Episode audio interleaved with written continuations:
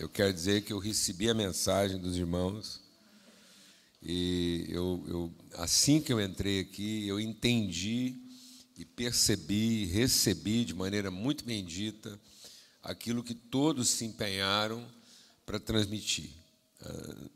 As boas-vindas de vocês estava traduzida no esforço de gerar uma cena que dissesse para nós todos, ó, é naquilo que a gente já tem compartilhado há muito tempo que a gente quer receber vocês.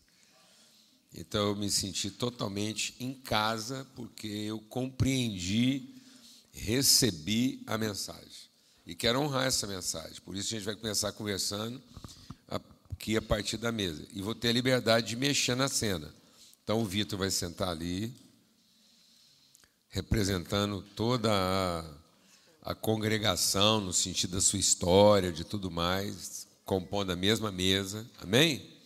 Eu vou pedir para colocar mais uma cadeira ali assim, ó, do lado daquela. É, uma do lado da outra. E elas vão ficar vazias. Pronto. A gente comprou a cena. Porque uma dessas cadeiras aqui é a sua. Então ela representa a vida de cada um sentado na mesma mesa. Amém? Então uma dessas ela não está vazia. Toda hora que você olhar para ela, ela está ocupada por quem? por você. E a outra está ocupada por todos aqueles que você gostaria e quer e crê que vão sentar nessa mesa porque o lugar é deles. Amém? Por isso que são duas cadeiras aqui. Então aqui está a família, os seus irmãos que vocês não conheciam, pelos irmãos que vocês conheciam mais pessoalmente, pelos irmãos que vocês conhecem intimamente todo dia. Então, a família está toda representada aqui.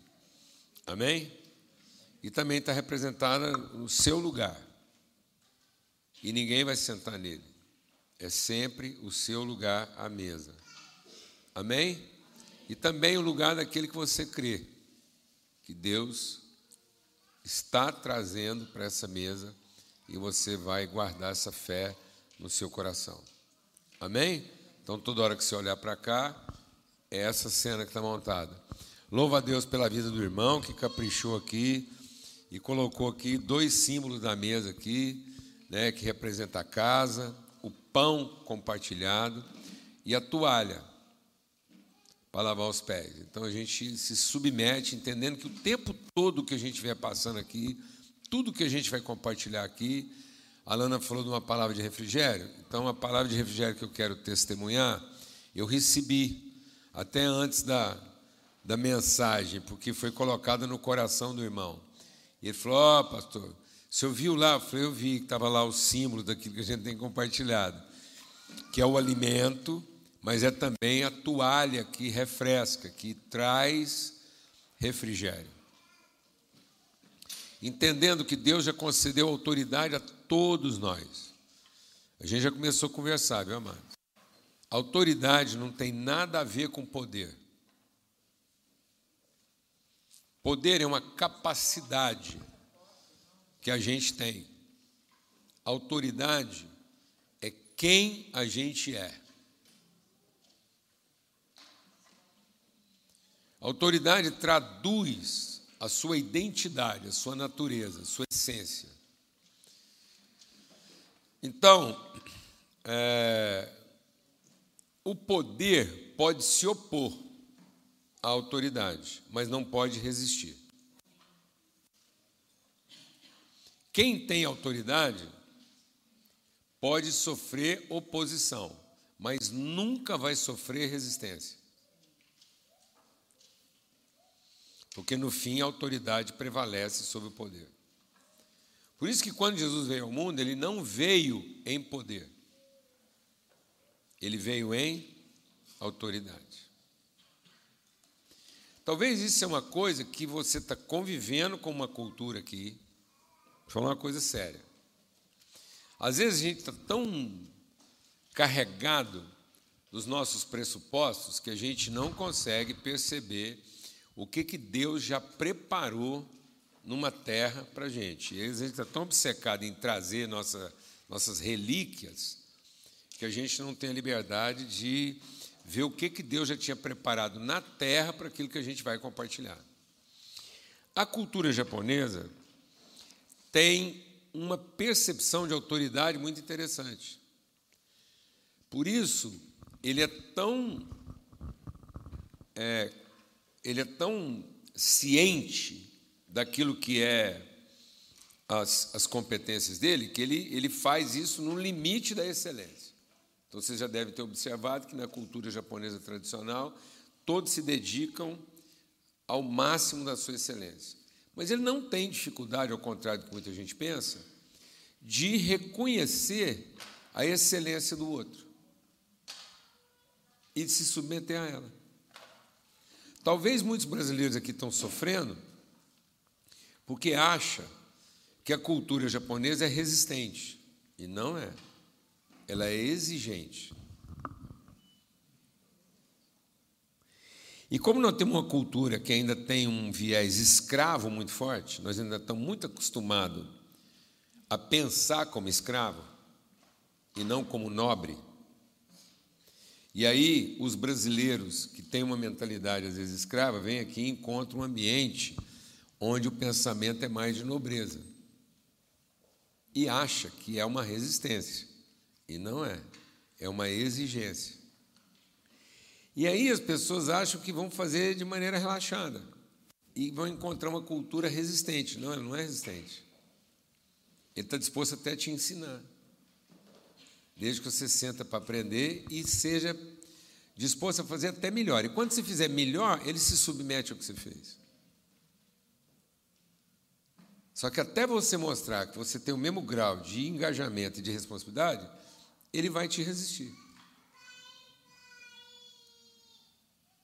Mas não vai se opor. Tem lugar que você vai chegar e vai encontrar uma oposição que não pode resistir. Aqui você está encontrando uma resistência que não quer se opor. Só quer saber e avaliar que nível de compromisso você tem com aquilo que você mesmo está falando. Amém, irmãos?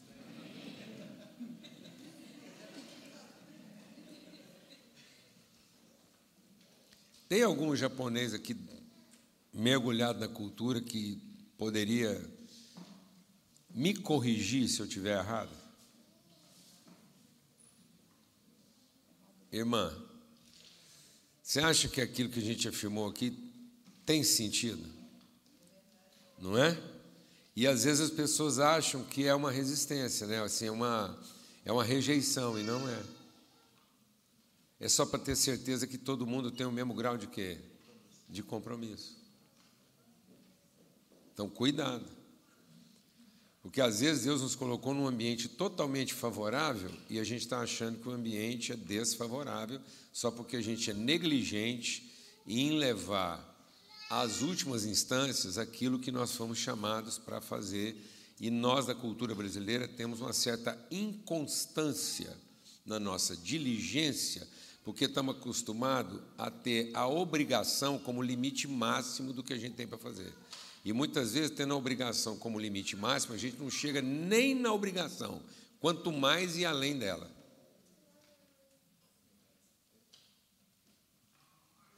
Amém?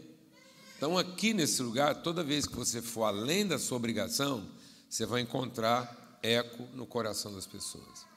E é por isso que eu queria honrar aqui. Porque a mesa que nós vamos conversar aqui hoje, durante o dia todo, é para lavar os pés. E o que, que Jesus estava fazendo quando ele lavou os pés? Ele estava restaurando o senso de quê? Autoridade. Então, tudo que nós vamos conversar aqui hoje vai falar um pouco e de várias maneiras a gente vai insistir nessa questão da autoridade, como filho de Deus. E aí deixa o Espírito de Deus ministrar algo no seu coração. Quando Jesus veio ao mundo, ele veio sem poder. E a gente acha que ele veio em poder. Mas Paulo, escrevendo aos Filipenses, diz assim: Ele se esvaziou de todo o poder. E ele se esvaziou de tal maneira que ele ficou totalmente esvaziado de poder. Então Jesus veio se esvaziando de poder. Hebreus, falando sobre isso, diz que Deus o fez menor do que os anjos. Então muita gente acha que Jesus era um homem poderoso. Não. Jesus é o homem totalmente desprovido de quê? Poder. Mas totalmente consciente de quê? Autoridade. Para eu e você entender que na vida nós não precisamos de poder. E está todo mundo procurando poder. Na vida nós só precisamos ter consciência da nossa autoridade. E a autoridade vem da consciência que eu tenho de quem eu sou e quem eu represento. Então, quem tem que ter poder é o escravo. Filho não tem que ter poder. Filho tem que ter o quê? Autoridade. Por isso, um escravo está proibido um escravo está impedido, por força de natureza, de tocar na vida de um filho. Então, um escravo com dois metros de altura, 150 quilos de peso, forte, um guerreiro, está impedido de tocar na vida do herdeiro do filho se ele tiver menos de um ano de idade, menos de 10 quilos de peso. Ele pode estar lá com 5 quilos de peso não saber separar a mão direita da esquerda, e uma pessoa poderosa está impedido de tocar na vida dele. Sob pena de morte. Foi isso que Davi entendeu na relação com Golias. O que, que Golias representava?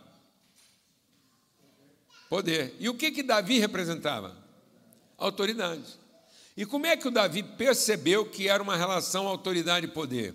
Quando ele, o povo, presta atenção que eu estou compartilhando aqui com você. O povo olhava para o Golias e o povo fez o mapa descritivo.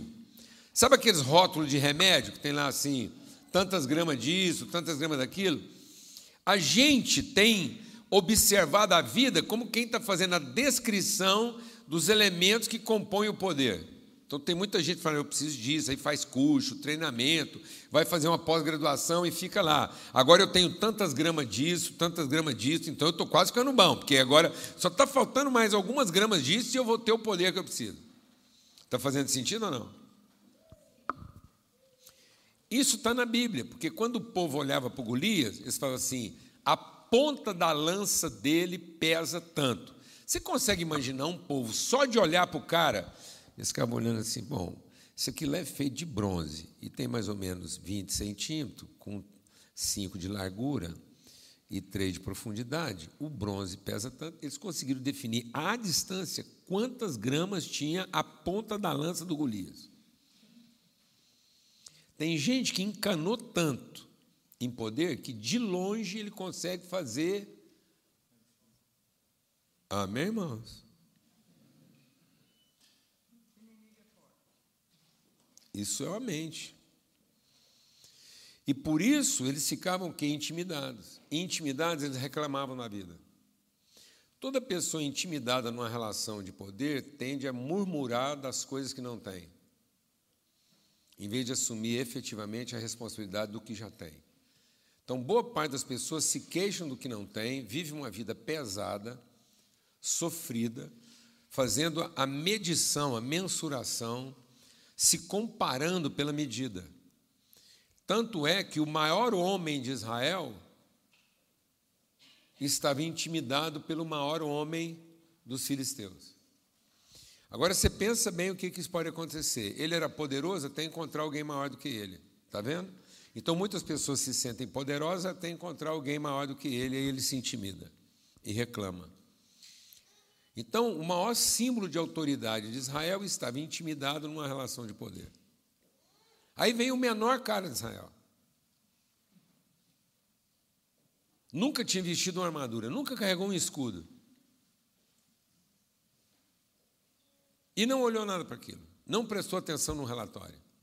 E o povo dando um relatório: Davi, mas só a, a, o escudo dele mede tanto. O Davi Aí depois que o Davi escutou aquela aula de poder, ele olhou e falou assim: Mas ele é incircunciso.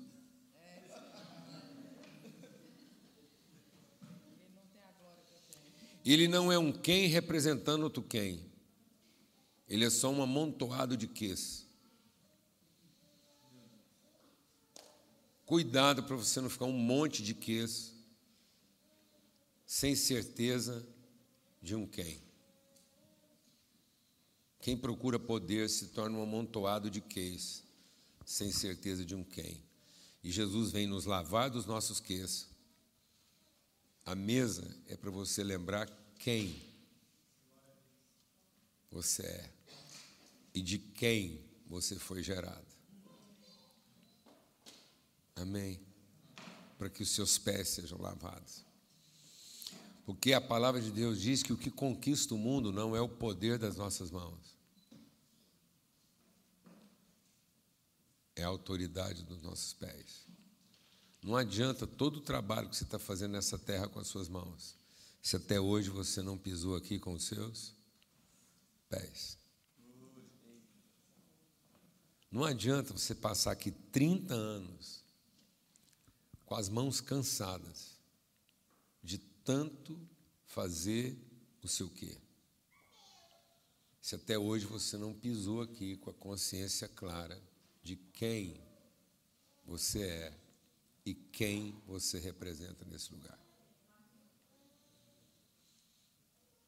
Por isso, Deus não vai fortalecer suas mãos antes de lavar seus pés.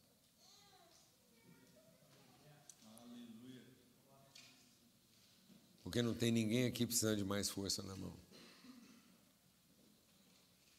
Está precisando de ter os pés limpos para pisar nesse lugar com autoridade. Não falta poder na vida de ninguém, mas pode estar faltando autoridade na vida de todos nós. E quando Davi foi enfrentar Golias, ele não enfrentou com poder, ele enfrentou com autoridade. E sabe qual é um segredo na vida de Davi? Nossa conversa já começou. Sabe o que que Davi carregava nas viagens dele? Alimento para os irmãos. Sabe o que que Davi nunca carregou na vida dele? Munição para batalha.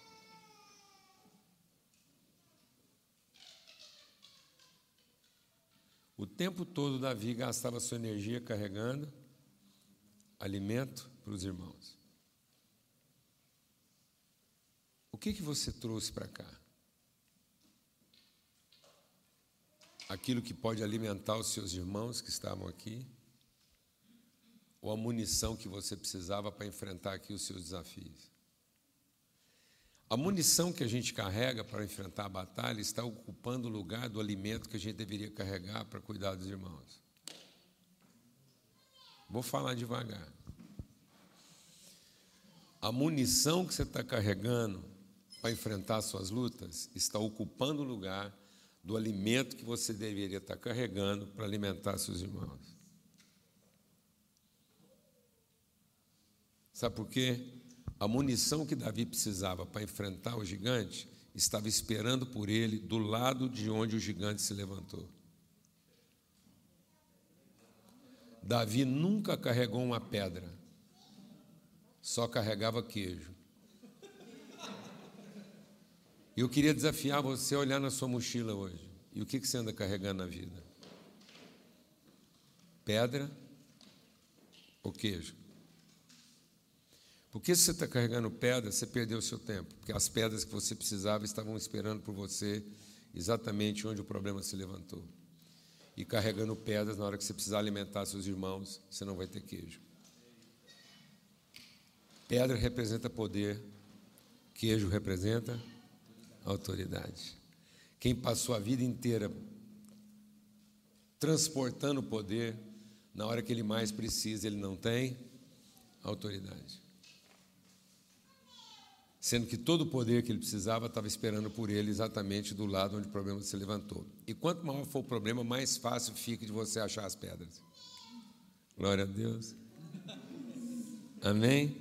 Quanto maior fosse o gigante, mais fácil ficava para o Davi saber exatamente onde estava a pedra que ele precisava para matar ele. Se o gigante fosse pequenininho, Davi talvez teria levado mais tempo em achar as pedras.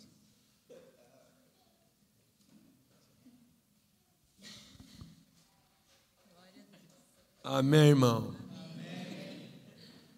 E sabe como é que as pedras chegaram lá? Porque elas não eram pedras qualquer, quaisquer. A Bíblia faz questão de dizer: a pedra que derrubou o gigante era um seixo rolado. Sabe o que quer dizer um seixo rolado? É uma pedra encontrada num riacho. O rio da vida vai levar toda a provisão que você precisa para enfrentar os problemas que se levantarão lá onde você foi. Mas você não foi para lá preparada para enfrentar um problema. Você foi para lá preparada para alimentar seus irmãos.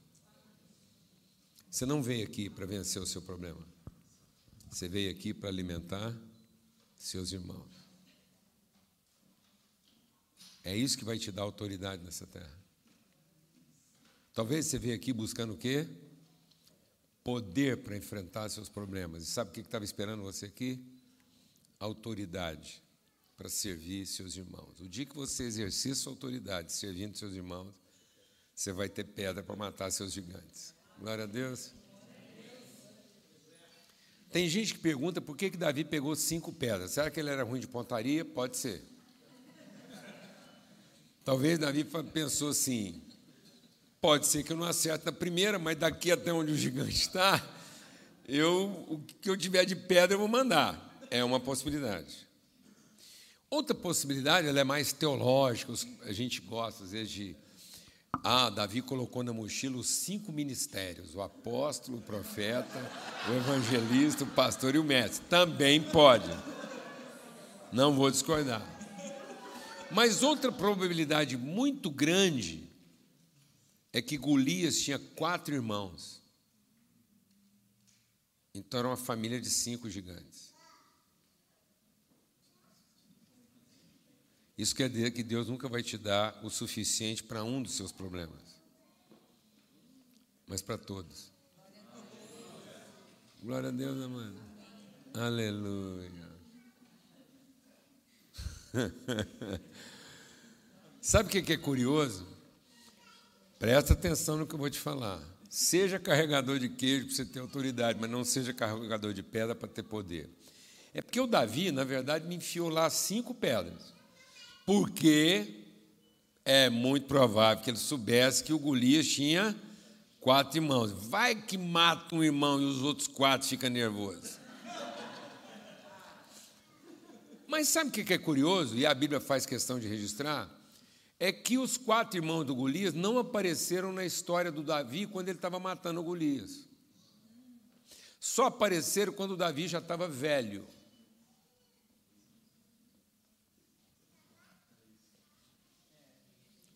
Como Davi era carregador de queijo para os irmãos e não carregador de pedra para o gigante, quando Davi já estava velho e não podia mais matar os seus gigantes, um filho de Davi, comedor dos seus queijos, matou o gigante de Davi quando ele mesmo não podia matá-lo.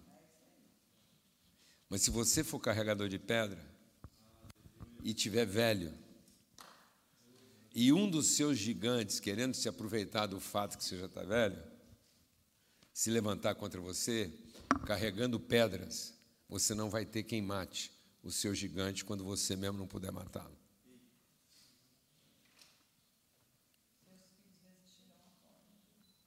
Por isso que vida, meu irmão, não é carregar pedra para resolver problema. Vida é carregar queijo para servir os irmãos. As pedras estão te esperando lá. Amém? Amém. Isso é para lavar seus pés. Porque é de autoridade que nós estamos precisando. E não de mais poder. Às vezes você acorda todo dia pedindo para Deus mais poder. E Deus está te tirando o poder. E aí você acha que Deus não está ouvindo sua oração. E você fala, Deus, parece que quanto mais eu oro, maior o gigante fica. E Deus fala isso mesmo, porque se eu não puser ele muito grande, você não está enxergando que a pedra já está lá te esperando do lado dele. Eu só estou aumentando o tamanho do gigante para ficar mais fácil você achar a pedra. Glória a Deus, amado. Aleluia, irmão. Não é possível. Faltava o Golias levantar a mão e Davi, é aqui, ó. Mas aí era demais, né, mano? Aí é demais, né? Você queria que também o Golias dá um mole desse, né? Então, onde Deus podia facilitar, Ele está facilitando, dificultando. Amém, amado? Glória a Deus. Então, Deus está facilitando, dificultando para a gente entender de uma vez por todas que nunca foi poder. Então, só tem um jeito de Deus facilitar para nós, é porque dificultando. Porque se Ele facilita, a gente vai acabar achando que é o quê? Poder e nunca foi poder. Amém? Vamos agradecer por isso, e aí a gente vai estar usando essas toalhas aqui para lavar os pés, né? O pão para fortalecer o coração e a toalha para lavar os pés, para trazer refrigério. A gente quer conversar sobre algumas coisas aqui. Pai, muito obrigado pelo teu amor, obrigado mais uma vez por esse tempo. E que essa conversa aqui em família possa realmente estar lavando os nossos pés para nós entendermos que somos os teus filhos, em nome de Cristo Jesus, o Senhor. Amém. Graças a Deus. Como é uma mesa, Deus colocou no coração a figura da mesa para a gente poder conversar sobre família. E o que, que representa para nós finalmente entendermos que a promessa de Deus não é poder para um exército. Nós não somos o time de Deus. Nós não somos o time de Deus. Nós somos a sua família.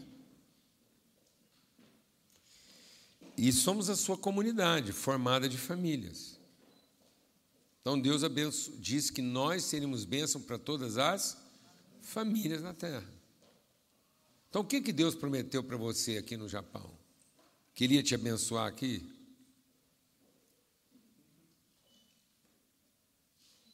Deus não prometeu que ia te abençoar no Japão.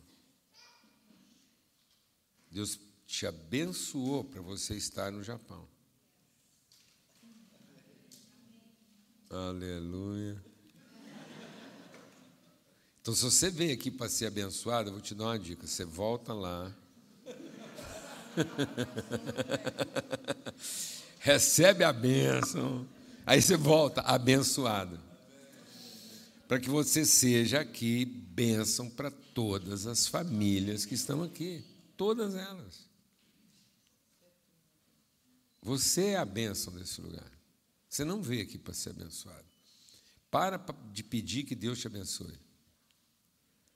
E peça para Deus abrir os seus olhos para todos aqueles que Ele quer abençoar através de você.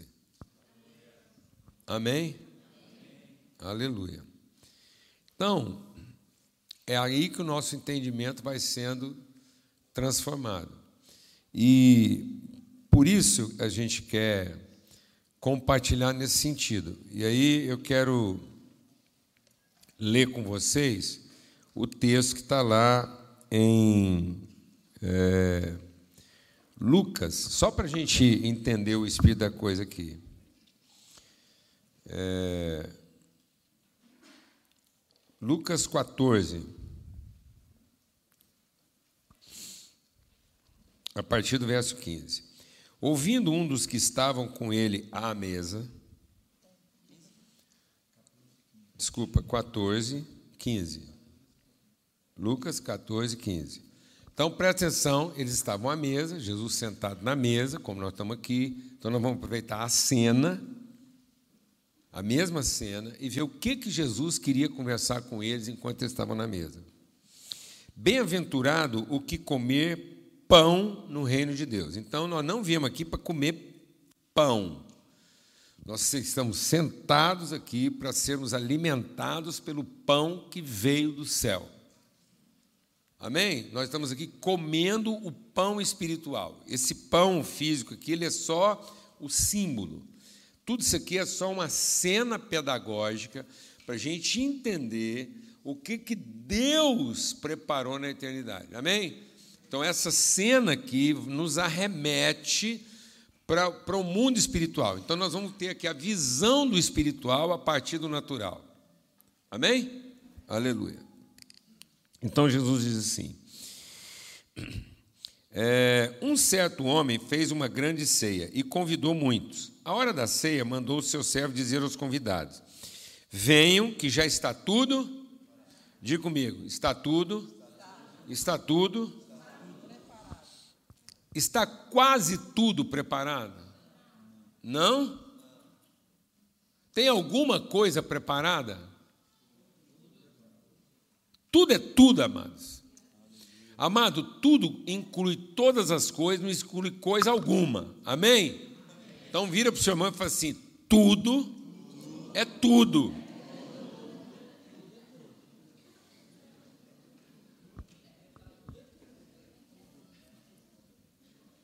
Sabe o que é o nosso problema espiritual?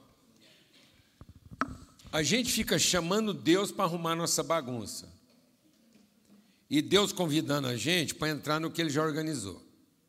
É simples assim. Não peça para Deus vir organizar sua bagunça. Entra no que ele já organizou. A fé não é para atrair Deus para organizar o que a gente bagunçou.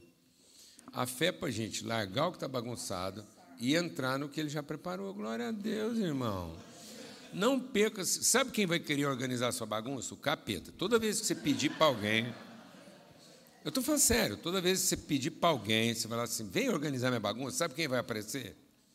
O capeta. E ele ajuda a organizar, para você pensar que foi Deus que te ajudou a organizar. Porque se alguém aparecer para ajudar a organizar a bagunça que você começou, você vai começar a acreditar que a bagunça que você começou tinha sentido, porque você começou ela sem pedir ajuda de Deus, por isso está bagunçado. Então eu quero que Deus venha organizar uma coisa que começou em mim. E se isso ficar organizado tendo começado em mim, eu vou acreditar que alguma coisa que começou em mim pode dar certo. Então quem vai aparecer para organizar a bagunça que eu comecei? O capeta, porque se aquilo ficar organizado, igual eu imaginei que podia ficar organizado, porque eu comecei, e finalmente teve um Deus que respondeu o meu pedido e veio ajudar a bagunça que eu comecei, eu vou acreditar que eu posso começar, continuar começando as coisas, mesmo que elas fiquem bagunçadas, porque alguma coisa pode começar em mim.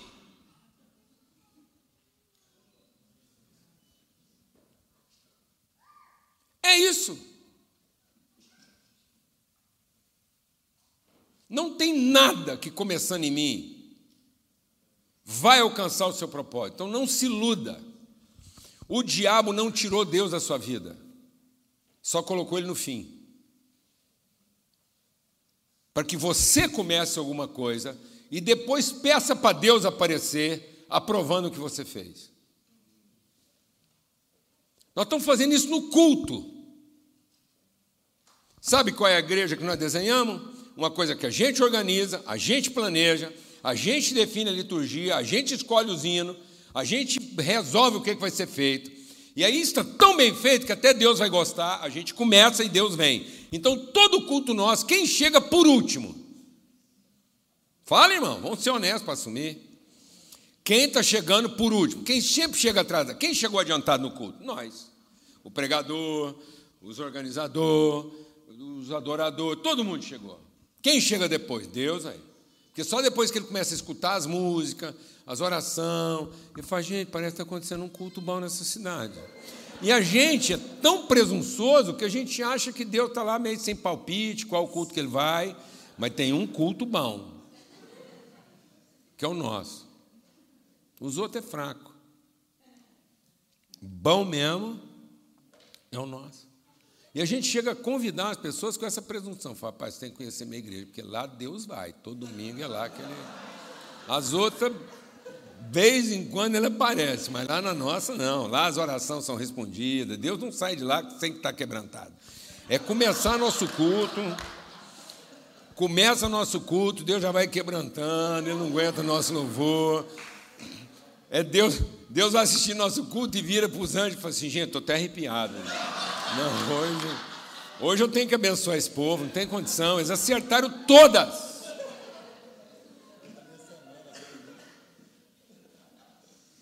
Ô, irmão, nós temos que chorar. Está muito ruim.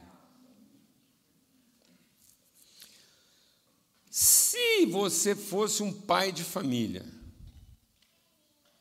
com muitos filhos, e você olhasse assim na cidade onde cada filho seu mora, E se você, sendo um pai de família com muitos filhos, e um, os seus filhos moram cada um num lugar da cidade, e se você, sendo um pai de família, tivesse que escolher qual dos filhos você visitaria naquele dia específico que você saiu para visitar seus filhos, qual filho você visitaria primeiro? O que está com dificuldade, com problema, enfiou o pé pelas mãos, ou aquele filho que está fazendo tudo certinho e tal, e que vai te esperar fazendo o que você gosta? Como pai, não é como Deus. Eu não estou perguntando você como Deus, saindo para receber o culto que você merece. Não, você como pai, saindo para visitar seus filhos, por qual você começaria? Seja honesto.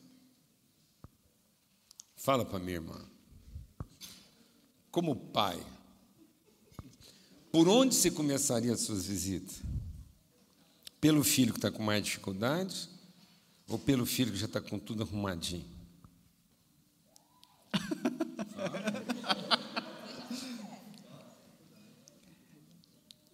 com um que está com dificuldade, né? É mesmo.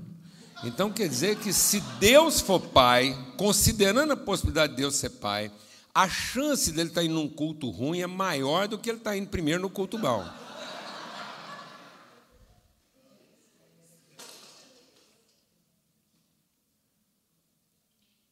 Nós estamos ficando doidos. Nós estamos enlouquecendo. Achando que Deus é um pai com mania de divindade.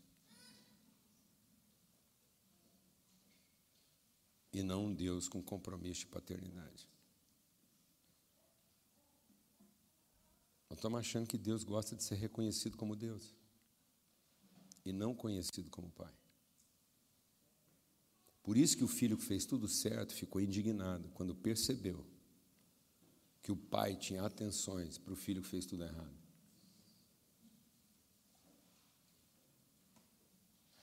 porque ele estava esperando ser reconhecido por Deus. E esperando ser reconhecido por Deus, ele condenou o irmão, porque ele era até capaz de chamar Deus de Deus, mas ele não era capaz de chamar o irmão de irmão. Porque quem merecia Deus era ele, que fez tudo certo.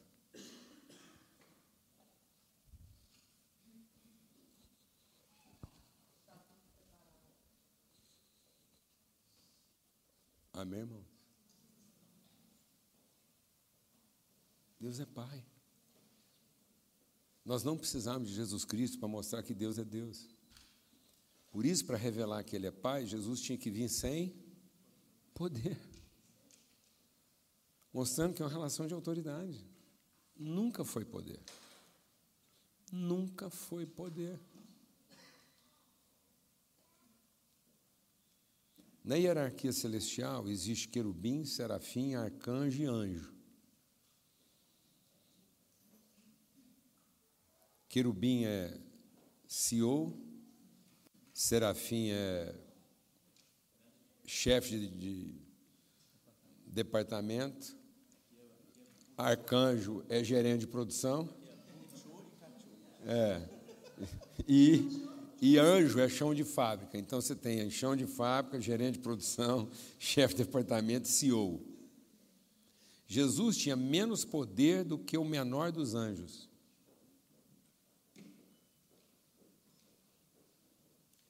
Por isso que quando Jesus expulsava um demônio, ele tinha muito menos poder do que o demônio que ele expulsou. Porque nunca foi com poder. Sempre foi com autoridade. Não procure poder na sua vida. Conheça a autoridade que Deus já te deu. autoridade não é uma coisa que a gente conquista. Poder é uma coisa que a gente conquista. Autoridade é uma coisa que a gente recebe. Glória a Deus, amados. O que está faltando na vida da igreja, amados? Poder, autoridade. E nós estamos tentando conquistar poder, seduzindo Deus pelo certo que a gente faz. Sendo que se a gente tivesse uma consciência de autoridade, a gente ia se libertar dessa prisão do certo e entrar na dimensão do que já está tudo preparado. Então vamos voltar para o texto aqui. Ele diz assim: está tudo preparado. Na hora da ceia, na hora do jantar, mandou o seu servo dizer aos convidados: Venham, que já está tudo preparado. E quais foram as desculpas que eles usaram? Não, Jesus. Agendei no prostíbulo. Foi isso que ele falou? Não? O que, que ele usou como desculpa? Não, nós vamos fazer um assalto hoje. Foi? Não? Estou chocado.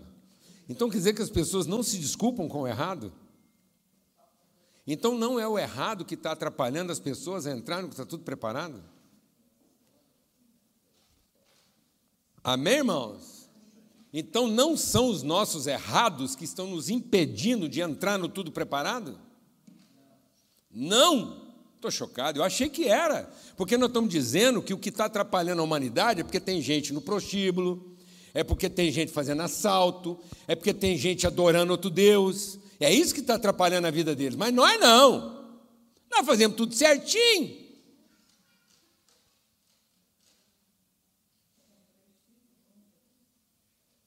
O que está atrapalhando a gente a entrar no tudo preparado?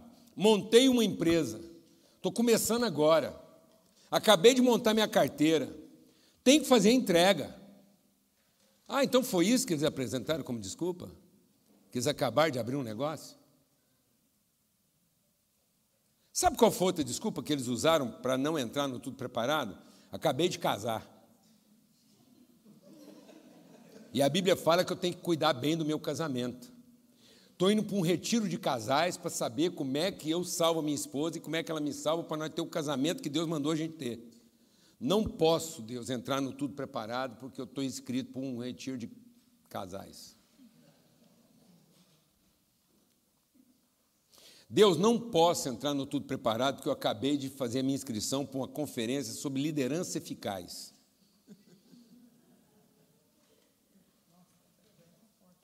Não, forte, não, é chocante. Não, a sequência aqui é chocante, né? Quer que lê tudo? Fica lá, vai fazendo a lista do que está nos impedindo de entrar no tudo preparado. Casei-me e por isso não posso ir. Voltando o servo, tudo contou o Senhor. Então, é, irado, o dono da casa disse ao seu servo: Sai depressa para as ruas e becos da cidade. Não, mas antes, espere aí. Ah, então quer dizer que salvar o casamento pode estar me impedindo de entrar no tudo preparado? Pode? Estou chocado. Quer dizer que cuidar bem da empresa que eu acabei de abrir, fazer ela funcionar bem, pode? Quer dizer que alimentar de maneira própria aquelas pessoas que dependem de mim, meu cachorro, meu gato, minhas vacas. Gente, mas é, isso é só minha responsabilidade. Se eu não fizer isso por eles, vão morrer de fome. Júnior, interessante que o verso. Quer dizer, só um segundo, quer dizer que enterrar meus defuntos. Gente, mas que coisa. Como eu não vou no velório da minha avó? É disso que Jesus está falando? Não. É do lugar que isso está ocupando no nosso coração. O verso 17, que você foi, foi a ênfase da sua palavra, disse assim: a hora da ceia. A hora. A hora. Tem um momento. É, é aquela hora. As pessoas se distraíram com a hora de serem alimentados, serem servidos pelo Pai. Era a hora, não era? Então, Jesus não está falando que salvar o casamento está errado. Ele não está dizendo que cuidar dos velhos está errado. Cumprir as responsabilidades está errado. Desenvolver empresa. Ele nunca falou que isso está errado. Ele só disse que se a gente não prestar atenção, isso pode estar nos distraindo quanto àquilo que Deus já preparou. E a gente começar a achar que, no fundo, as coisas dependem de quem? De nós. E aí, deixa o Espírito de Deus ministrar algo no nosso coração aqui essa manhã. Há uma diferença entre ser pronto e estar preparado. Então, muita gente, na tentativa de estar preparado, nunca é uma pessoa pronta. Deus não quer que você esteja preparado, Deus quer que você seja pronto. E pronto quer dizer que você é uma pessoa sensível para ouvir a voz de Deus e entrar na dimensão do que Deus já preparou, porque às vezes na sua ansiedade de preparar aquilo que Deus vai abençoar, está impedindo você de entrar no que Deus já preparou. Aleluia, irmão! Então às vezes você está tão ocupado aqui em preparar alguma coisa para ver se Deus vem e abençoa o que você preparou, que você não está entrando naquilo que Ele já preparou. Então a fé não é a expectativa de que Deus vai aparecer naquilo que eu organizei. A fé é a certeza que eu vou entrar naquilo que ele já organizou. Então a fé não é para trazer Deus para a nossa dimensão, a fé é para a gente entrar na dimensão dele. A fé não é para fazer Deus andar nos nossos caminhos, a fé é para a gente andar nos caminhos dele, que são superiores aos nossos. E às vezes você está achando que ele é seu companheiro no seu caminho. E na verdade, nós somos companheiros dele no caminho dele. Então Deus não quer te acompanhar no seu caminho. Deus quer te mostrar nessa terra o caminho dele.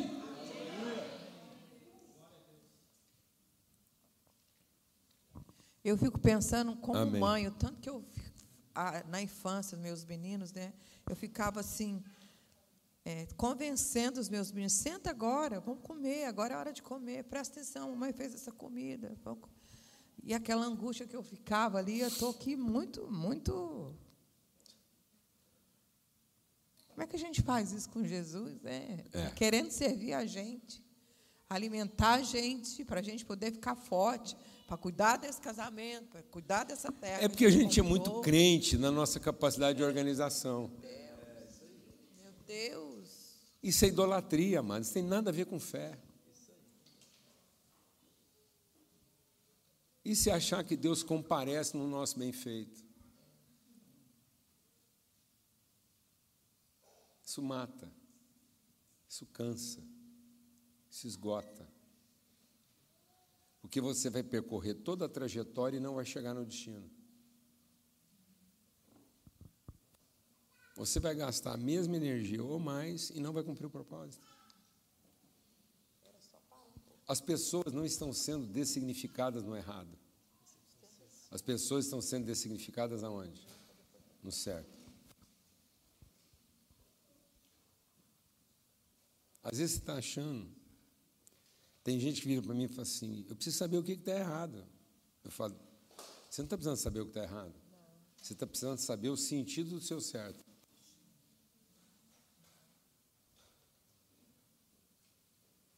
Porque a chance de ser amaldiçoado no certo é muito maior do que ser amaldiçoado que é. No errado. Um pai tinha dois filhos, um fez tudo errado e reencontrou o pai, o outro fez tudo certo e nunca encontrou o propósito. Aquela história lá, a gente concentrou no filho errado. Sendo que aquela história era Jesus conversando com os fariseus para chamar a atenção do filho que fez tudo certo. Então aquela história nunca foi para contar a história do filho errado. Porque a história do filho errado acabou certa. sem campanha de evangelismo, sem distribuição de folhetos, sem nada.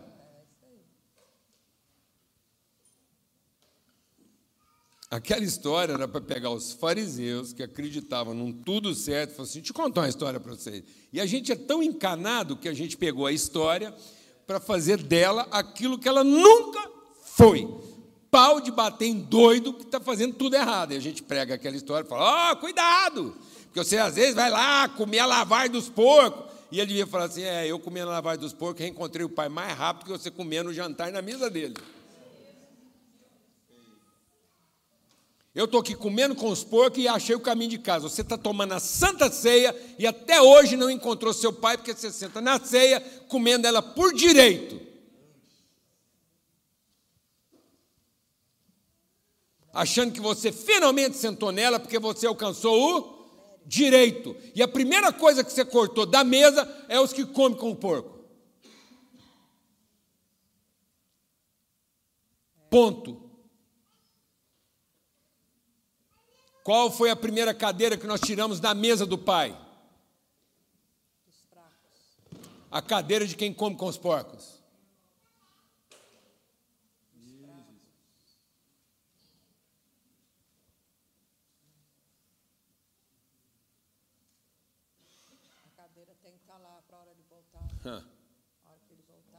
Não só, amados. Ele sentou nela primeiro que a gente. Está aqui, ó. Quem sentou lá, amados? Quem sentou lá, amados? Os que não tinham desculpa do certo. Os que tinham a vida toda errada. Leia aí, Mateus. Os, traga os pobres, aleijados, cegos e os mancos Vá pelos caminhos e valados e obrigo-os a entrar, para que a minha casa fique cheia. Eu lhe digo: nenhum daqueles que foram convidados provará do meu banquete. A parábola do filho pródigo era para contar a história do filho pródigo, mano? Por que, que a gente batizou aquilo de parábola do filho pródigo? A gente tinha que ter batizado aquilo de parábola do tudo certinho.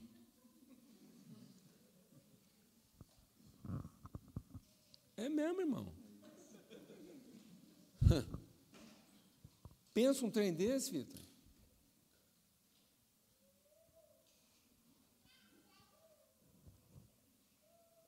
Amém, irmãos? Está tudo preparado. preparado. Agora abre então sua Bíblia lá em Mateus. Paulo, sabe o que é interessante? É que nós, e é uma coisa que eu tenho tentado até ensinar muito eles, que nós vemos essa sensibilidade e esse cuidado com o próximo de desorganização. Porque a gente quer tudo certinho. Certinho. Entendeu? Então, quando a gente está pensando no outro e naquilo que ele está disposto a nos oferecer para que nós possamos conviver com aquilo que ele nos dá, certo? Nós vemos isso trabalhando dentro dos limites como desorganização. É. Rapaz. Hum. Deus não colocou um tudo errado na sua vida para você organizar ele. Deus colocou um tudo errado na sua vida para você ter coragem de se desorganizar em favor dele.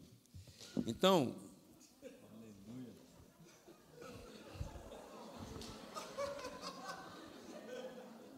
na boa, amados. Jesus precisava ensinar o povo sobre amor. Amor. Então Jesus falou assim: vou contar uma história para vocês sobre amor. Três pessoas saindo de um culto. Os membros da mesma congregação, o pastor, o líder de louvor e o melhor dizimista.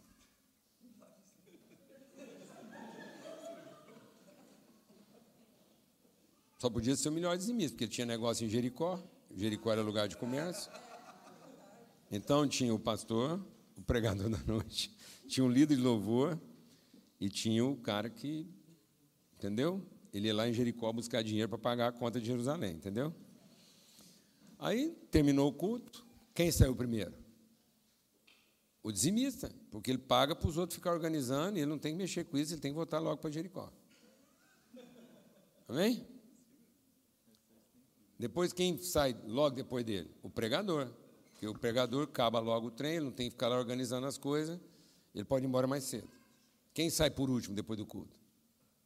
Pessoal do louvor, que tem que guardar os equipamentos, mexer nas coisas, os microfones, as guitarras, os trem.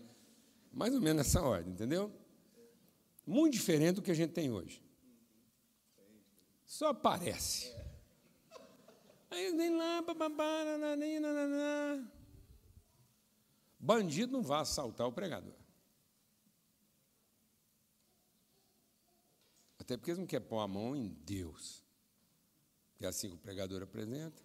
Líder louvor menos ainda, porque ele está carregando um microfone, um trem, dinheiro que é bom mesmo. A cilada, a cilada na estrada está para quem, amados? Hã? O dizimista. Isso é o primeiro. E geralmente o dizimista, ele sai primeiro e ele é apressado, porque geralmente ele só consegue ser o melhor dizimista e ter os negocinhos de Jericó, porque ele anda sozinho. Quase não acontece aqui. Mas, de vez em quando acontece. Esse cara está tão focado em tocar o negocinho dele que acabou o culto e já foi abençoado. O pastor pôs a mão na cabeça dele, derramou o óleo, ele pode voltar logo para Jericó, porque o treino dele mesmo, lá, está pegando, é em Jericó. Ele só vai em Jerusalém para garantir que Deus vai comparecer lá em Jericó, sendo que Jericó era um trem que Deus falou que não era nem para levantar de novo. Ele está lá tentando reedificar o que Deus destruiu. Mas ele ainda vai lá em Jerusalém buscar a bênção dele para ele continuar ganhando e faturando em Jericó. E por isso ele tem que andar meio sozinho, porque ele nunca é, ele não sabe direito quem é que está, entendeu? Né? Aí ele é uma vítima fácil. No meio do caminho não deu outro, os caras estavam lá e pá! Meteram a mão nele, largaram ele semi-morto. Jesus está falando de quê, amado? De business. Jesus está falando de liderança de igreja? Não, amados. Jesus não está falando isso para organizar a vida do pregador, nem para falar quais os cânticos que a banda vai tocar, e nem para organizar os negócios do cara de Jericó. Jesus está contando essa história para falar de quê, irmãos? Amor. Porque é amor que define quem nós somos. Porque sem amor nós podemos ter todo o poder. Sem, sem amor nós podemos ter o poder de ser o melhor pregador. Sem amor nós podemos ter o poder de ser o maior operador de milagres. Nós podemos pregar a mensagem, que até os anjos ficam chocados. Foi, gente, que mensagem foi essa? Os anjos. Os milagreiros vão falar, rapaz, o cara muda um monte de lugar. E os filântropos, o pessoal que está acostumado a fazer caridade, fica chocado, falando que não é que esse cara resolve o problema de todo mundo. Filantropia milagre e pregação não vai transformar a vida das pessoas. Se isso não for expressão de quê? Amor. Se isso for só demonstração de quê? Poder. É muito poder sem nenhuma. Está faltando poder na igreja, amado, para pregar boas mensagens? Não. Está faltando poder na igreja para operar milagres, amado? Não.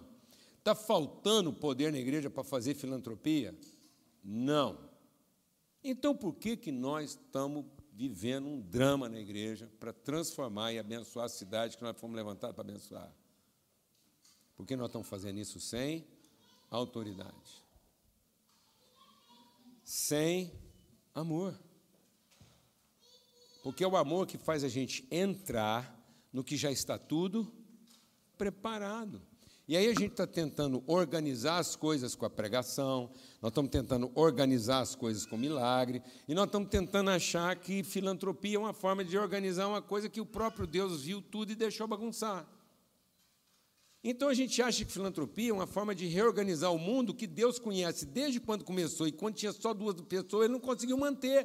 Então Deus é muito bagunçado porque ele tinha só duas pessoas para cuidar e não conseguiu manter a organização. O trem bagunçou só com dois. Agora com esse tanto de gente ele levantou nós para poder ver se organiza o que ele deixou estragar.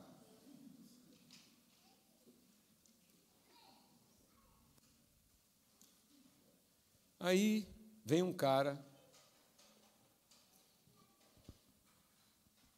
não é evangélico. Vem um não evangélico, amém? Não, é, é Deus está querendo bagunçar com nós mesmo. Aí ele pega um cara lá que não frequentava a mesma igreja. Esse cara não vem de Jerusalém, ele não é membro da nossa congregação. Ele não participou do culto. Ele não ficou arrepiado quando o levita cantou. Ele não ouviu Deus quando o pregador pregou, ele nem lá estava. Amém? Mas ele está disposto a ter a sua vida o quê? Fale, irmão. Fale, irmão. Ele está disposto a ver a sua vida bagunçada. Ele era um cara pronto para desorganização. Você está pronto para ser desorganizado, mano? Ou você está tentando se organizar para ficar pronto? Vou perguntar de novo. Você está pronto para Deus te desorganizar? Ou você está tentando se organizar para Deus ficar pronto? A hora que eu me organizar, Deus está pronto para me abençoar. Ou você está pronto para aquilo que Deus quer desorganizar, para você finalmente entrar no que Ele já organizou.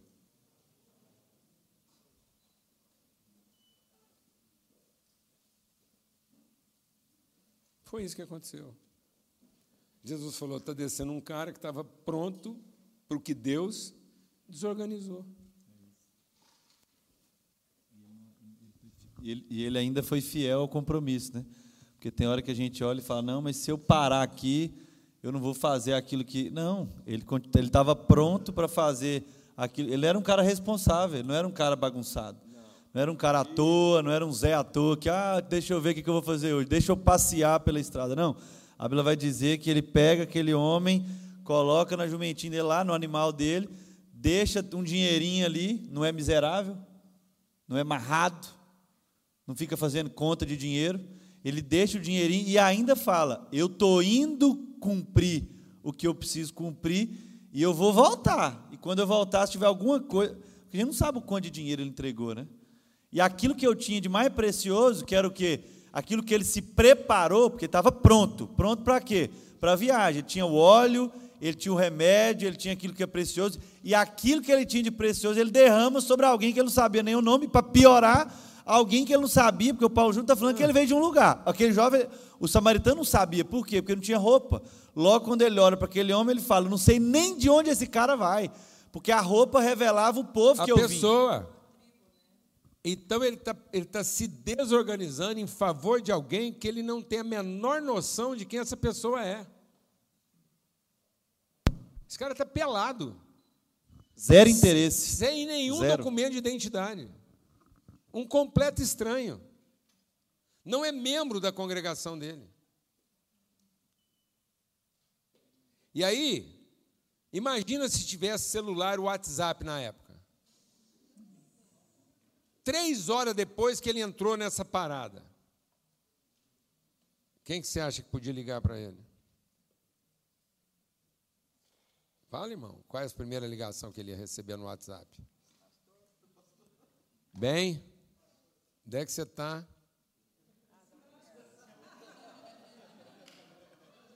Uai, bem, encontrei um cara aqui no meio do caminho que eles tinham acabado de assaltar ele. E aí?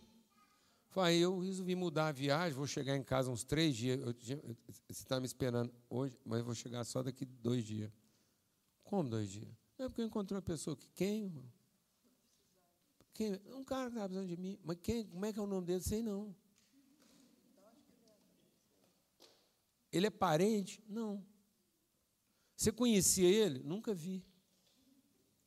Escuta, mas você tinha combinado de chegar aqui em casa hoje, meia-noite. Falei, pois é deu ruim, perdi o trem. Ô, irmãos, qual o segundo telefonema que ele podia receber no WhatsApp? O Mateus, estamos aqui, rapaz, a reunião começou já tem uma hora. Você não chega? Ou, oh, gente, vocês reparam, não. Eu estava numa parada aqui, estou a pé. Roubaram seu cavalo? Não, tem um, um meio morto montado nele. Atrasou tudo. Mudou o plano. Porque eu estou pronto. Esse cara é desorganizado, mano? Então eu vou te falar por que, que esse cara não é desorganizado. Sabe por quê? Porque ele chegou lá na hospedaria, ele assumiu uma responsabilidade com o dono da hospedaria e falou assim: ó, em três dias eu estou de volta. O dinheiro para esses três dias está aqui. Quando eu voltar, se você gastou alguma coisa a mais, eu te pago. Esse cara é desorganizado, mano?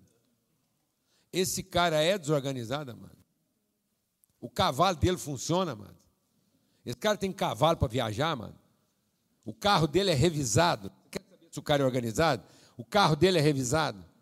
Troca óleo.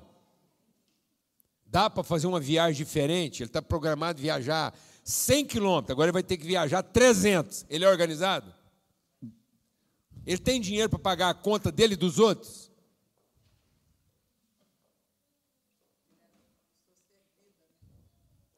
Pelo amor de Deus, amados. Nós estamos alcançando um nível de preparação que o nosso carro não consegue fazer uma viagem cinco vezes mais longe, porque ele está preparado para quê? Para ser usado só daquele tantinho. Aí eu já comprei um trem que é pititim, só para servir aquela coisa pequena, reduzida ao meu tamanho, adequada à minha realidade, e não adequada ao meu propósito. Tudo que você tem na vida está adequado à sua realidade ou está adequado ao seu propósito?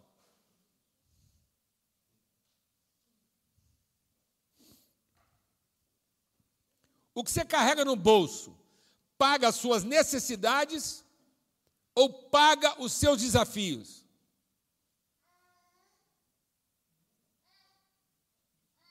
O dinheiro que você tem garante a sua próxima refeição ou o recurso que você administra garante o cumprimento do seu propósito?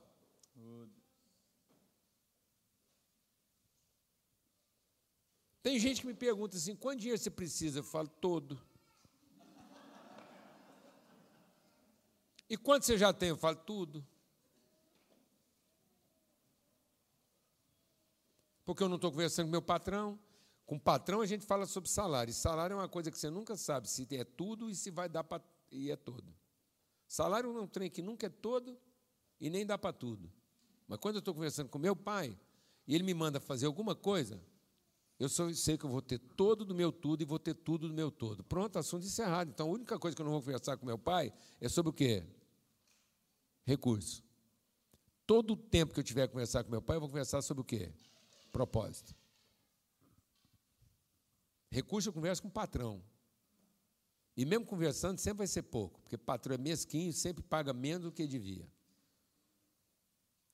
E a gente sempre tem menos do que precisava. Então, por isso eu não converso com recurso, com o patrão. Eu converso com quem? Com meu pai. Amém. Glória a Deus, amados. Aleluia. Estamos em casa? Estamos prontos? PJ. É interessante que uh, os estudiosos dizem que provavelmente estava construindo a história ali. Eu estava me lembrando de um encontro com, com o mestre, ele, ele contando sobre isso, que provavelmente naquela cultura é, o levita, quem saiu primeiro né, na viagem foi o levita, né? Por quê? Porque ele diz o seguinte, esse professor contava o seguinte, que o levita ele ia a pé. Agora, o líder ele ia de carroça. Então, provavelmente, o levita não tocou naquele homem porque que ele pensou: opa, é a mesma estrada. O meu mestre passou por aqui, nem tocou nele, eu vou pegar. Exatamente. Então, um líder, o líder religioso, que com o recurso que tinha, com a carroça, não podia fez. colocar que ele fez, um homem que nem do povo era, foi andar a pé para aquele homem su subir dentro daquele cavalo. Sendo que o líder religioso nem precisava ter ido a pé, porque andava de carroça. Exatamente. Isso é muito E forte. o homem que assumiu o compromisso optou por ir a pé para colocar o cara no cavalo dele. E sabe qual outra razão? Porque talvez nem o religioso, nem o levita puseram a mão naquele homem? Para não se contaminar e ficar desqualificado por serviço Exatamente. que eles prestavam. Então, muitas vezes, nós não queremos perder Saindo o do poder. culto, hein? voltando do culto. Voltando do culto, você não quer perder o poder, então você acha que envolver numa coisa que aparentemente não te diz respeito vai comprometer seu poder, sendo que é isso que vai te dar autoridade. Porque aquele homem não tinha roupa, então o líder religioso pensou: eu posso estar tocando impuro. Podia ser da congregação dele. Então a defesa do poder está tirando a nossa autoridade. E a autoridade está na nossa absoluta conhecimento da vontade de Deus, fazendo com que a gente o quê? entenda que toda vez que Deus permite um problema na nossa vida, é para nos desorganizar o suficiente para que a gente esteja pronto para o que Ele já organizou. Glória a Deus, amados. Entra no que já está preparado, mas não fica pedindo para Deus vir organizar o que só está organizado porque foi a gente que começou, só está desorganizado porque foi a gente que começou. Se Deus vier organizar o que a gente começou, Ele nos amaldiçoa. Então Deus não vai organizar o que você começou. Deus vai acabar de rebentar com tudo para você parar de perder tempo com aquilo que não devia nem ter sido começado. Então, às vezes, você está se perguntando: ah, tem uma casa na areia. Uma casa edificada sobre a areia é uma casa, mano. Tem cara de casa, tem jeito de casa, tem quarto de casa, tem cozinha de casa, tem cama de casa, tem roupa de cama de casa. Mas vai cair. E quanto mais certa ela der, maior a chance dela cair. Só tem um jeito de uma casa feita sobre areia não cair, se ela der errado no meio do caminho. Porque se ela der errado no meio do caminho, ela nunca vai ser toda a casa que ela podia ser, ninguém vai ficar sabendo que ela ia cair. Mas se ela continuar dando certo, com certeza ela cai. Então tem muita gente que deu errado na vida, não é porque deu errado, é porque ele começou a dar certo em cima de um fundamento mal estabelecido, e quanto mais certo ele dá, mais certeza a gente tem de que vai dar desastre.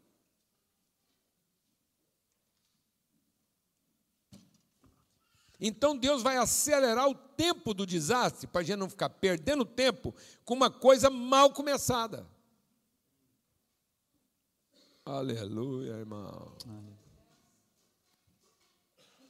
Amém? Ô PJ, e é interessante porque esse texto, como eu, eu sempre cresci na igreja, eu sempre ouvi esse texto de, um, de, uma outra perspectiva, né?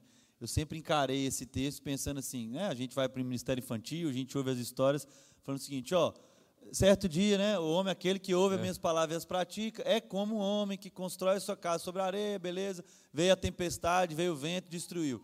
E aquele que ouve as pratica é como aquele que construiu sobre a rocha. A rocha. Então eu sempre pensava assim, mas tem que ser muito burro para escolher areia e rocha. Porque tá, é, no, no, Ministério Infantil tinha lá o desenho da areia e o desenho da rocha. Então tinha o filminho lá, areia e rocha. Aí um olhava para cá e escolhia. Eu falei, mas tem que ser muito burro, porque você sabe que vai cair. E aí, quando eu fui para o texto, para o evangelho, esse, esse texto está em dois evangelhos diferentes, mas quando eu fui lá ah, em Lucas para poder ler dessa maneira diferente, a Bíblia vai dizer o seguinte: isso, é, isso muda a nossa chave, porque é aquilo que você está compartilhando. A Bíblia vai dizer: o homem que ouve as palavras e a pratica é aquele que cavou. É. Então não é areia e rocha, é areia e rocha. E para construir sobre esse fundamento tem que cavar. E é cavar que nos gera autoridade. Né? Mas a gente não quer, a gente não quer tempo para cavar. Nós queremos escolher entre areia e rocha, nós não queremos cavar. E é cavar que é no sofrimento, é no choro, Isso. mas é só cavando que dá a nossa E é uma esperteza. Construir sobre areia é uma esperteza comercial. Porque construir sobre areia gasta menos tempo, menos recurso e menos esforço. Então a Bíblia diz não é que ele não vai construir a casa, ele vai construir a casa mais rápido, mais barato e com menos esforço. Tem Só que ele vai construir uma casa que homem, né? vai cair. A Bíblia não diz que talvez caia. Deus vai garantir que a casa caia. Porque todos os símbolos que derrubam a casa não falam de capeta, falam de Espírito Santo. É vento, é água, é rio, não tem demônio nessa parada, não, amados. Aleluia. Quem está chacoalhando o mundo não é demônio. Deus diz: Eu vou sacudir os fundamentos desse mundo para que o que é abalável seja abalado. Você acha que Deus é que está te ajudando e o capeta te sacudindo? Vou te falar uma coisa, não, amado. O capeta está te ajudando e Deus te sacudindo. Aleluia. Glória a Deus. É o capeta ajudando e Deus sacudindo, amados. E nós achando que Deus ajudando e o capeta sacudindo. Que conversa, mano. Que bobagem. É o capeta ajudando você a ir rápido e Deus ir lá e balançando. Olha que você fala, agora ficou bom, Deus vem dar uma balançadinha, pô, cai tudo de novo. Oh, Deus, pela mão, Deus, né? O senhor está me ajudando ou está me atrapalhando? Fala, não, estou te ajudando. E só tem um jeito de eu te ajudar é te desorganizar. Amém, amados? Para que você finalmente entre no que está preparado. Para que você tenha outra referência de fundamento, de fé, de esperança, para que você pare de acreditar no poder e comece a conhecer a autoridade, para você ser uma pessoa de autoridade onde eu te coloquei, porque então você colocará em ordem. Por isso que a palavra de Deus diz lá para Paulo escrevendo a Tito: Tito, meu verdadeiro filho. Por isso eu te deixei aí, para que você coloque em ordem o que ainda não está. Então, para que, que Deus colocou você aqui no Japão? Para você colocar em ordem o que ainda não está. Onde um filho de Deus for colocado, ele é um instrumento de Deus para revelar o que já está pronto. Com essa autoridade. Então você não veio aqui para se organizar. Você veio aqui para ser instrumento de organização. Numa coisa onde aparentemente está tudo organizado. Amém, irmãos? Mas você encontrou uma cultura que vai se submeter à sua autoridade quando perceber que você tem autoridade para revelar para eles o que eles ainda não sabem, porque você aprendeu a respeitar o que eles já sabem. Amém, irmãos? Então nós não viemos aqui para impor nosso padrão de desorganização. Nós viemos aqui para exercer nossa autoridade de filho, para abençoar todas as famílias da terra porque Deus vai te dar autoridade para ser a bênção do lugar onde Ele te colocou. Ainda que isso obrigue você a mexer nos seus padrões pessoais de organização. Ainda que isso leve você a conviver com uma realidade totalmente diferente de você. Ainda que isso leve você a pagar uma conta que aparentemente não é a sua, enquanto você está querendo que a sua conta seja paga. Então não, você não veio aqui para que a sua conta seja paga, você veio aqui para pagar uma conta que aparentemente não é sua. Mas se você tomar essa atitude e essa posição, você vai descobrir um recurso que Deus já disponibilizou a você, porque já está tudo preparado. Não te falta coisa alguma em nenhum lugar da sua vida. Não fique tentando trazer Deus para o casamento que você está tentando salvar. Entra no casamento que Deus lá na eternidade te deu. Porque senão, tentando organizar seu casamento, você vai acabar não entrando naquele que Deus já preparou. E eu quero terminar essa parte aqui, antes da gente orar, falando da conversa que eu e o Luca tivemos hoje bem de manhã, e foi muito legal, só eu e lá às seis e pouco da manhã. Eu falei, Luca, seguinte, presta atenção numa coisa. Esquecendo das coisas que para trás ficam, eu avanço para aquelas que estão diante de mim. Quem inventou o futuro? Sabe quem inventou o futuro? O capeta. Porque para Deus só existe um dia. Que dia? Hoje, porque é o dia eterno. Então, para Deus, eternidade não são vários dias. Eternidade é um único dia que, de tão intenso, ele nunca acaba. Então, para Deus, eternidade é um dia de sol de meio-dia.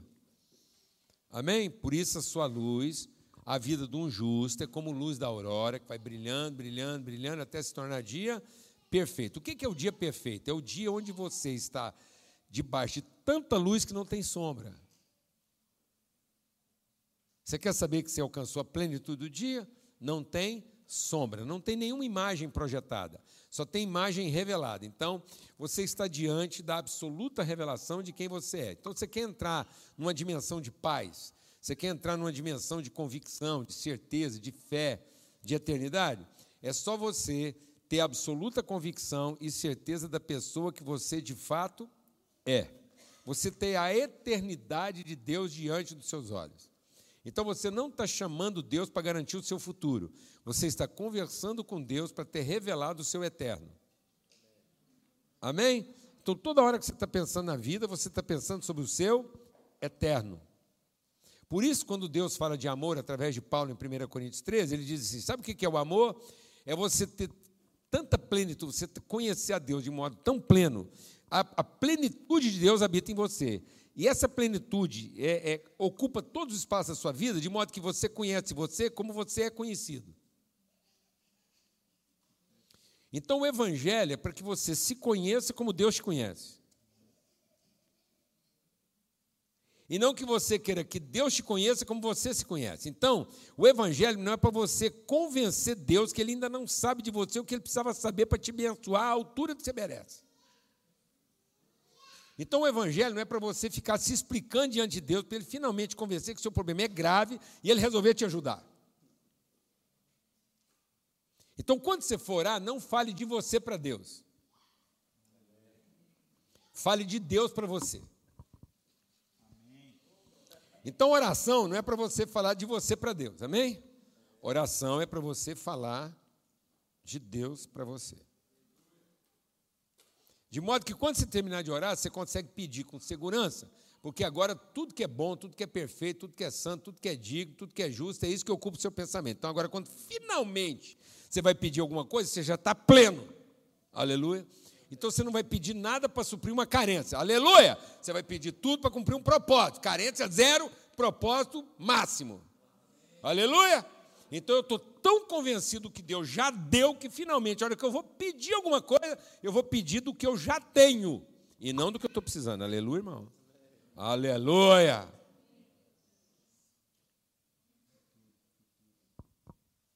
Então, a oração é para eu conversar com Deus sobre o meu eterno. Aí, a hora que eu estou pleno do meu eterno, então agora dá para pedir. Amém? Porque se eu não estiver pleno meu eterno, eu vou acabar pedindo uma coisa segundo o meu passado, na expectativa do meu futuro. Aí lascou tudo. Por que foi o capeta que inventou o futuro? Porque ele falou assim: no dia em que você fizer, então você será. Então ele pegou uma pessoa que já era, porque foi abençoado, e, e arrumou uma pessoa que ainda não é e que está com vontade de ser. E ele fez a coisa mais desgraçada, porque ele falou assim: tem um jeito de você ser a pessoa que você ainda não é, mas gostaria de ser. É só você falar com Deus. Aí que lascou, porque agora o Deus que era o meu pai passou a ser o meu ídolo. E a pior de todas as idolatrias é finalmente achar que Deus vai colocar o poder dele para tornar você a pessoa que você gostaria de ser, mas infelizmente não é. Porque a hora que você achar que você está conversando com Deus e que Ele vai arrumar o poder dele para tornar você a pessoa que você ainda não é, mas gostaria de ser, você acha que está falando com Deus, mas é com o capeta que você está falando. Porque quem te prometeu tornar aquilo que você ainda não é, foi o capeta, porque Deus prometeu garantir que você será exatamente a pessoa que ele já te fez para ser. Então Deus não tem compromisso com a sua expectativa de ser. Deus tem compromisso com a sua certeza de ser. Aleluia, irmão. Então pronto.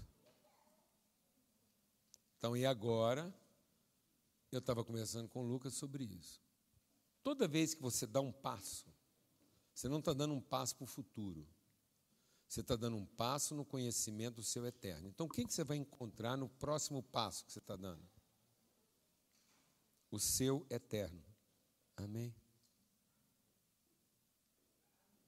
Então, eu não vou caminhar em direção à minha expectativa de futuro eu vou caminhar em direção ao conhecimento do meu eterno. Então, cada vez na minha vida, eu vou conhecendo melhor a pessoa que eu sou e que eu nem sabia direito que eu era. Por isso, a fé é a certeza das coisas que ainda não se veem. Então, toda vez que Deus permite um problema, é porque esse problema tem a exata dimensão da pessoa que eu vou conhecer enfrentando esse problema. Aleluia. Porque vai revelar aquilo que eu já sou. Sou onde? No eterno. De modo que eu conheça da mesma forma como eu sou conhecido. Quem que você vem encontrar aqui no Japão, mano? Você não veio aqui correr atrás do seu futuro. Você veio aqui encontrar o seu eterno.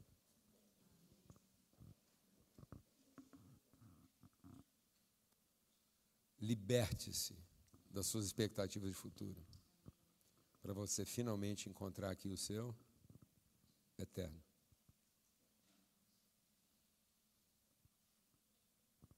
Faz sentido para você ou não? Esteja pronto para o seu eterno e pare de ficar tentando preparar o seu futuro. Porque Deus está te chamando para o seu eterno e você está se desculpando com as suas preparações de futuro. Sabe o que está impedindo você de entrar no seu eterno? A forma como você está tentando organizar seu futuro.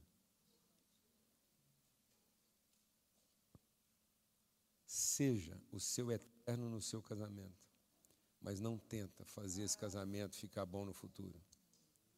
Porque tentando fazer o seu casamento ficar bom no futuro, você está fazendo a desgraça dele, não revelando para ele agora o seu eterno.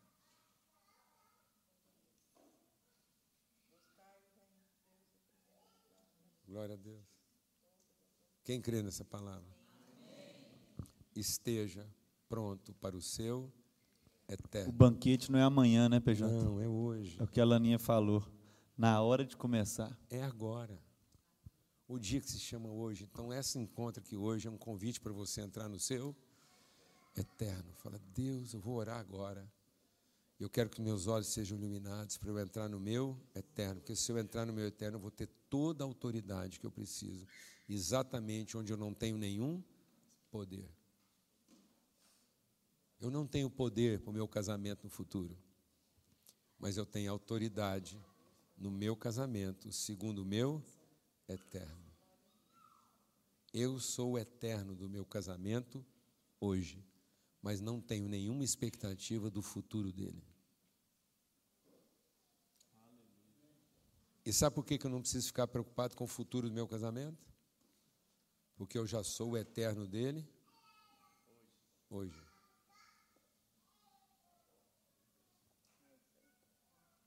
Quem crê nessa palavra? Sabe por que que você pode ficar despreocupado com o futuro da sua igreja? Porque você já é o eterno dela hoje.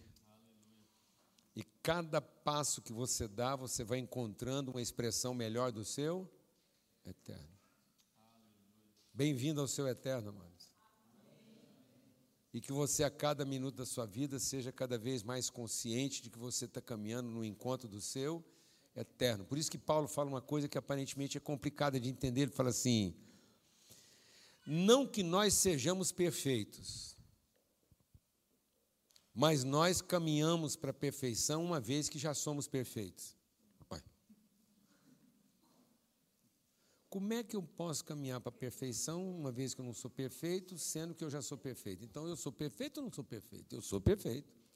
E é exatamente porque eu sou perfeito, eu sei que eu não estou perfeito. E porque não estou perfeito, eu vou ser aperfeiçoado segundo o perfeito que eu já sou. Mas eu não tenho a expectativa de ser um perfeito. Eu tenho a certeza de, sendo perfeito, eu poder ser aperfeiçoado, porque eu não estou perfeito. E por que, que eu sei que eu não estou perfeito? Porque eu sou perfeito. Então, eu sendo perfeito, sei que eu não estou perfeito. Mas eu não desanimo porque eu não estou perfeito, porque eu sou perfeito. E sendo perfeito, eu posso continuar sendo aperfeiçoado sem a ansiedade de ser perfeito.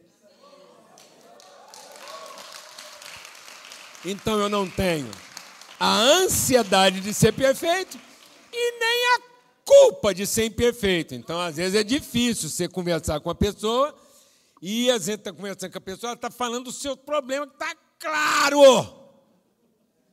Você está entendendo ou não?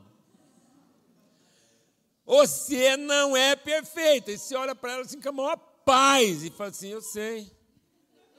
Mas como você pode falar que você não é perfeito com essa calma? Simples, porque eu sou perfeito. E é exatamente porque eu sou perfeito, você acha que você vai conseguir me estressar falando o tão imperfeito que eu estou? Porque antes de você tentar falar para mim o quão imperfeito eu estou, deixa eu te dar uma notícia. Eu durmo e choro a minha imperfeição todos os dias.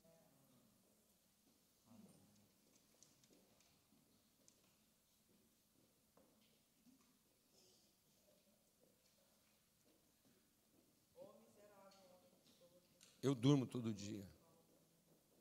Miserável. Ninguém precisa me falar o quão pe- imperfeito eu estou. Eu olho no espelho e sei. Eu sei a dor que eu causo na minha esposa. Eu sei a dor que eu causo nos meus filhos. Eu sei a dor que eu causo nos meus amigos. Melhor do que eles. Às vezes um amigo meu vai tentar me convencer o tanto que eu sou imperfeito. Não precisa. Eu já chorei isso antes dele ter que falar comigo. Eu olho no espelho.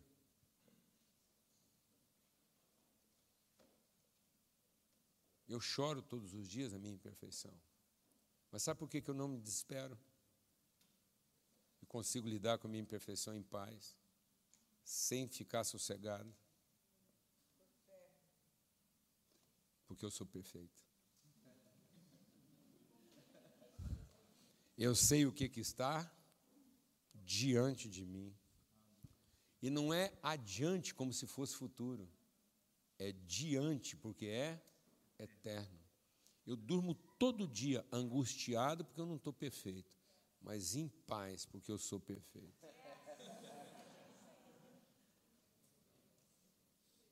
Amém, mano? Aí eu acalmo a minha imperfeição com a minha perfeição. Aleluia.